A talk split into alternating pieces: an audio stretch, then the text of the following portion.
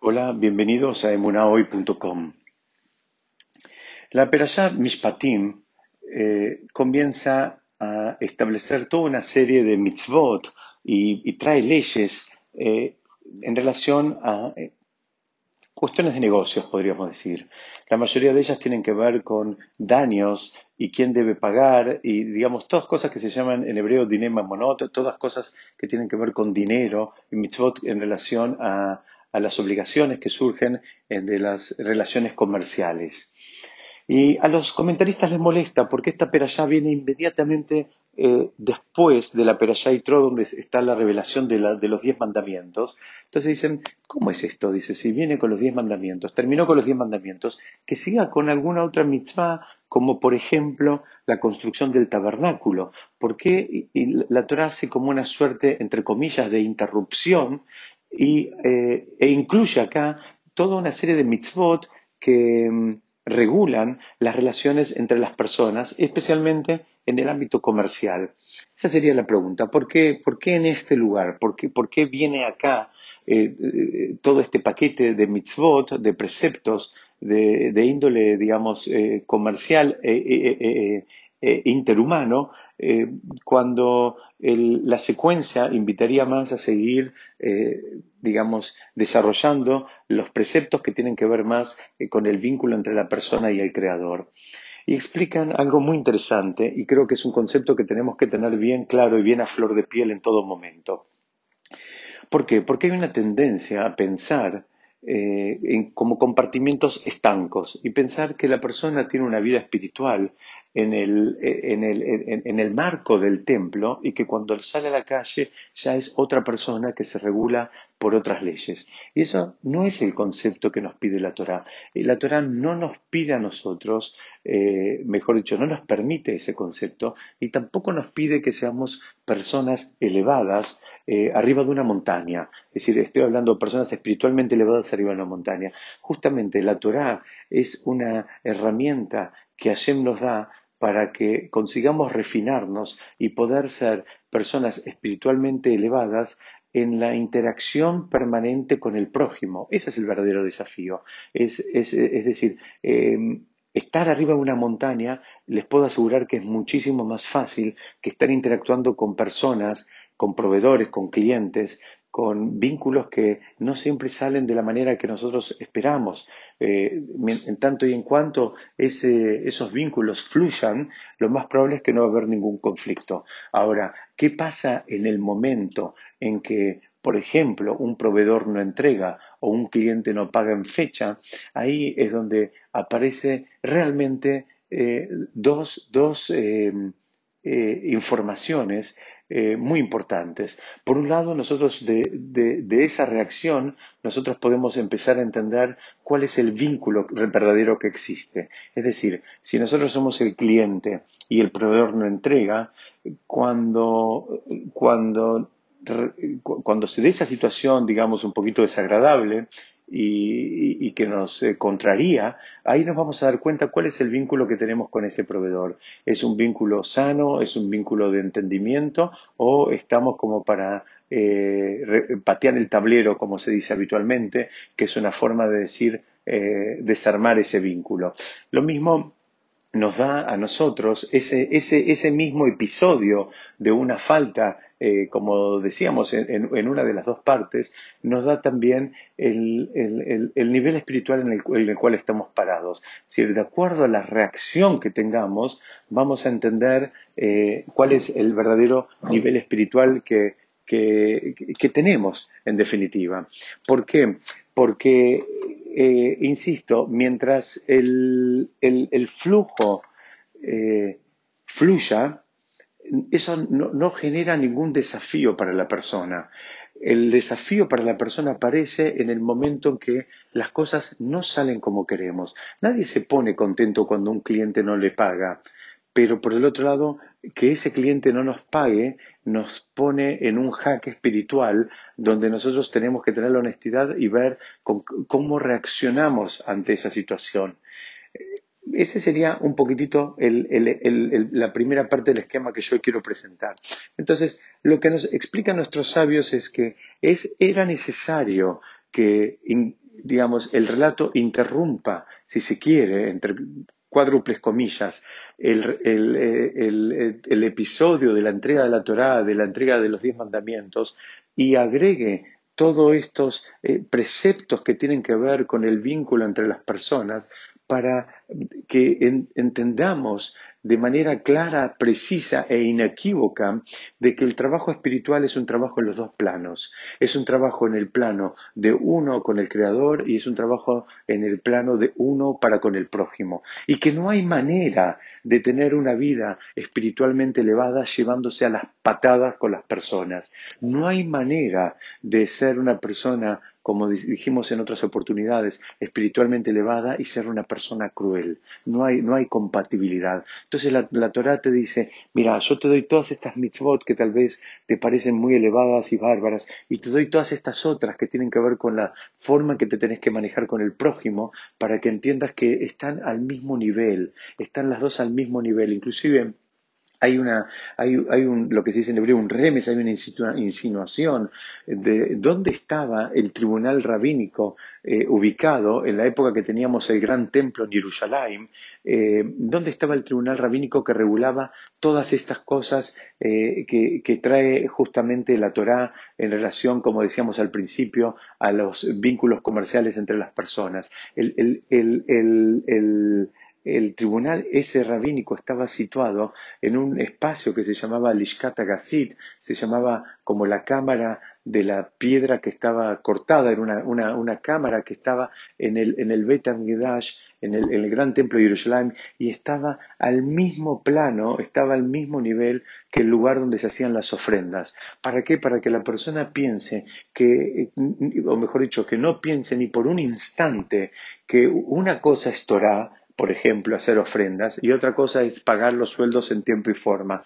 Justamente esta eh, juxtaposición de los preceptos nos vienen a invitar a que entendamos de que los dos representan desafíos espirituales. Tanto una mitzvah, un precepto que tiene que ver en mi vínculo con Hashem, como una mitzvah que tiene que ver con mi vínculo con el prójimo. Ambos, ambas mitzvot representan y ayudan a construir a la persona espiritualmente, eh, eh, digamos, de manera íntegra. Y eso es el motivo por el cual acá hay como una interrupción, si se quiere, que no es ninguna interrupción, sino que está hecho a propósito en el, en el relato. ¿Para qué? Para que entendamos cuál es la relación de estas dos mitzvot. Y eh, me gustaría compartir con ustedes otra, otra idea que hay eh, en relación a esta perashá, que la trae el Baal Shem Tov. El Baal Shem Tov en su, en su libro cita eh, cuando dice, estas son las, los mishpatim, estas son las, los preceptos, eh, él, él, trae un, una fuente mística que es el Zohar y dice, no, todas estas reglas que tienen que ver con las, cuestiones comerciales, dice, son, eh, eh, eh, están relacionadas con las reencarnaciones. Eso es lo que dice el Zohar. El Zohar dice, no, no leas estos son los preceptos, sino lee estos son las reencarnaciones. Y la verdad que genera una pregunta, porque dice, la Torah dice taxativamente preceptos. ¿Por qué el, el Zohar, por qué los místicos entienden de otra manera, digamos, esta esta, mm, eh, esta misma oración, este mismo pasuk. Y entonces él explica que eh, es, una vez más tenemos que hacer un ejercicio y dejar de ver las cosas con una mirada lineal, con una mirada plana, como estamos lamentablemente acostumbrados a verla. En general, vemos la vida y la decodificamos eh, suponiendo que entendemos la relación causa-consecuencia. Y acá nuestros sabios, encaminados eh, atrás del Baal Shem nos explican que eh, eso es un error que eso es un error, que nosotros no entendemos la relación causa-consecuencia. ¿A qué nos referimos?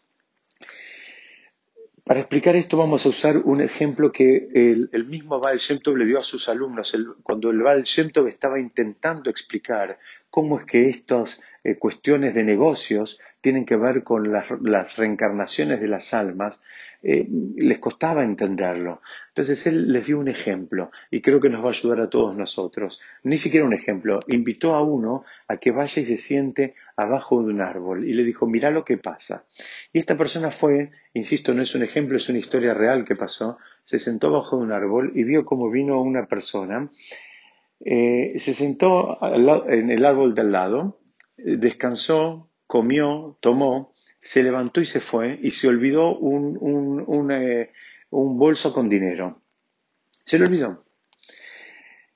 Este, este hombre, el, seguidor del Baal Shem fue testigo como al rato vino otra persona eh, también a, reposar, a descansar y este, encontró ese bolso con dinero y se lo llevó. Un rato más tarde vino una tercera persona y vino una vez más a descansar, a tomar, a comer. Mientras estaba haciendo estas cosas, el primero, el que había perdido el bolso con dinero, vuelve y le reclama el bolso con dinero. Y este le dice que no sabe de qué le hablas, porque pobre, el, momento que él llegó ese bolso ya no estaba y se lo había llevado el segundo que había este, llegado hasta ese lugar. Entonces el primero se enoja sospechando de que éste realmente se lo había robado y eh, le da una paliza. Entonces este alumno vuelve al Baal y le dice, no entiendo nada, ¿qué pasó acá? Este hombre pobre no tiene, digamos, este, ninguna culpa, ninguna responsabilidad y recibió una golpiza por parte del primero que se había olvidado un bolso de dinero que en definitiva se lo había llevado el segundo. Es decir, no entiendo qué es lo que pasa acá. Y el Baal le explicó, apoyándose en todo esto que estamos estudiando hoy, que en realidad la secuencia era la siguiente. Dice, no era una cosa que, estaba, que tenía que ver con este mundo, era una cosa que nosotros sabemos que nuestras almas eh, rotan y vuelven. Dice, el primero le debía dinero al segundo de una vida pasada. Entonces, Hashem hizo que las cosas de manera tal que el primero se olvide un bolso de dinero y que lo encuentre el segundo. De esa manera le permitió al primero saldar una deuda que él tenía y al segundo cobrar una deuda que, él, que tenían para con él. La pregunta dice, ¿y el, y, el, ¿y el tercero que fue el que recibió la golpiza? Dice, el tercero había sido el juez que, insisto, en la vida anterior había fallado de manera errada a favor del que, no del que era culpable. Entonces, el Baal explica, dice, todas las cosas, las cuestiones de negocios, todas las cuestiones que tienen que ver con daños materiales, no pienses que hay una relación causa-consecuencia que vos entendés. Hay una relación causa-consecuencia que es mucho más elevada y que tiene que ver con, posiblemente tiene que ver con vidas pasadas y tiene que ver con las rotaciones del alma, con las, eh, si se quiere, las reencarnaciones del alma. Entonces, el alma tal vez en otra vida estaba en modo deudor o acreedor y ahora en esta vida viene y resuelve, que ese es el desafío para el cual vuelve, para resolver las cosas que le quedaron abiertas de vidas pasadas. Y esta información, preguntan nuestros sabios, ¿para qué, nos, ¿para qué nos sirve? Parece, suena todo muy lindo, suena todo muy esotérico, vidas pasadas, vidas presentes, que digamos, ¿qué hacemos con todo esto? lo primero que tenemos que saber es que Hashem no se equivoca. Lo segundo es que Hashem no se fue a ningún lado y que por más que nadie se pone contento cuando alguien eh, digamos, eh, cuando no puede cobrar, cuando alguien tiene una deuda para con uno y, se vuelve incobrable, nadie se pone contento. Pero en definitiva, el desafío es eh, trabajar la emuná y entender que Hashem no se equivoca y que hay una relación de causa-consecuencia que nosotros no necesariamente entendemos, que nadie nos dijo que, que lo íbamos a entender. Y ahí ahora entra el otro concepto que eh, muchas veces parece naif, cuando nos piden eh, que nosotros vayamos por la vida siempre con alegría. Y alguien puede decir, ¿cómo puedo ir con alegría cuando tengo una persona que no me pagó? ¿Cómo puedo estar contento en ese contexto donde yo puse tanto esfuerzo, tanta dedicación, tanto sacrificio en mi trabajo y ahora el otro no me pagó? ¿Cómo puedo estar contento en esa situación? Dice, mira, tenés que estar contento porque vos caminás con Hashem y Hashem no se equivoca y vos no estás entendiendo la relación causa-consecuencia y no estás entendiendo la verdadera dimensión de lo que está pasando. Entonces, camina contento y entregate a las manos de Hashem porque Él sí sabe lo que hace. Porque tal vez vos ahora tenés que estar contento, ¿sabes por qué? No porque no te pagó, tal vez tenés que estar contento porque pagaste una deuda y, y posiblemente hayas venido a este mundo para, entre otras cosas, saldar esa deuda. Entonces ahora tenés que tener una, una sensación de alegría permanente porque inclusive las cosas que aparentemente a nuestros ojos pueden ser duras o difíciles, en el fondo, cuando analizamos a nivel macro y, empezamos a entender que hay un mundo de cosas que pasan con las almas, independientemente de lo que nosotros vemos eh, con nuestros ojos lamentablemente no entrenados, en ese mundo, bueno, si no lo podemos entender, ahora por lo menos sabemos que existen cosas más profundas y que Hashem no se equivoca, como dije antes, y que Hashem no se fue a ningún lado. Entonces el trabajo nuestro y el desafío es entrenarnos para recibir todo lo que nos pase con alegría, más allá de que no entendamos la, relación causa-consecuencia y más allá que a, nuestros ojos la situación que se nos presenta eh, tenga un, un tinte amargo. El desafío es eh, reforzar nuestra emuná, reforzar nuestro vínculo con Hashem para poder recibir todo lo que nos llega con alegría. Muchas gracias, Besat Hashem. Seguiremos estudiando la próxima.